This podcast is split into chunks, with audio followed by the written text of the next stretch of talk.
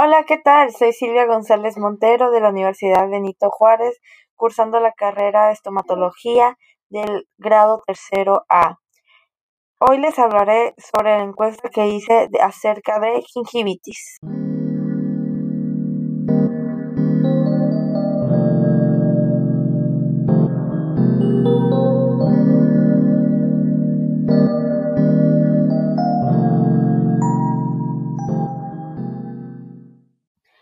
Elegí este tema porque se me hizo de gran interés, ya que como sabemos la enfermedad número uno son las caries, pero también yo siento que hay muchas personas en nuestro entorno que tiene o padece de gingivitis y a veces por ignorancia o porque simplemente no saben, lo dejan pasar y piensan que es algo normal y que su boca es así o sus encías son así. Bueno, yo realicé una serie de preguntas y las acompañé con imágenes para poder interactuar un poquito con las personas que contestaron mi encuesta. Y fueron alrededor de 20 personas y se realizó por el medio de Instagram como encuesta y asimismo dar a conocer las principales señales y advirtiendo cómo puede saber uno de su en su propia casa si tiene inicios de gingivitis y por ende realizar este eh, y por ende pude realizar este proyecto con porcentajes aproximados. Hice una serie de preguntas que fueron nueve preguntas en total, que son las más comunes a tener inicios de gingivitis. La primera fue, cada vez que te cepillas los dientes, ¿te sangra las encías? Un porcentaje del 9% respondió que no y un 11% respondió que sí. La siguiente, la siguiente pregunta fue, ¿cada que comes sientes un sabor distinto a la comida, uno medio desagradable? Un 4% me respondió que no siente un sabor desagradable y un 16% respondió que sí. Puse, ¿te sangran las encías cada vez que usas hilo dental? Un 6% me respondió que no le sangra las encías y un 14% me respondió que sí. ¿Con qué frecuencia te cepillas los dientes? Y aquí un, un 16% me respondió que tres veces al día y un 4% que solo una vez al día. También las siguientes preguntas fue, ¿sientes o nota masita en tus dientes? Como sabemos, esto se llama biofilm, pero lo puse con el fin de masita para que lo pudiera identificar más rápido. Un 11% puso que sí y un 9% puso que no. También puse, ¿has notado tus encías rojas o hinchadas? Un 15% respondió que sí y un 5% respondió que no.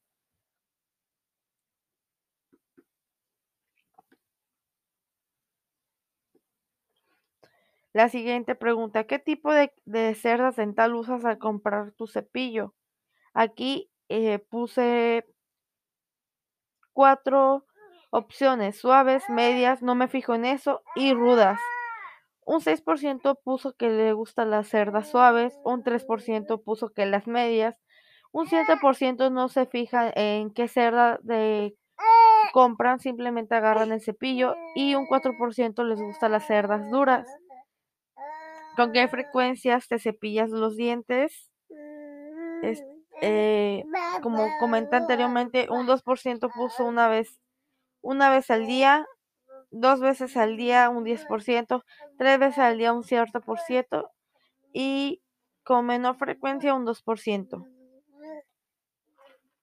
Y por último, en las imágenes que más interactué, les puse dos tipos de imágenes, la B y la A.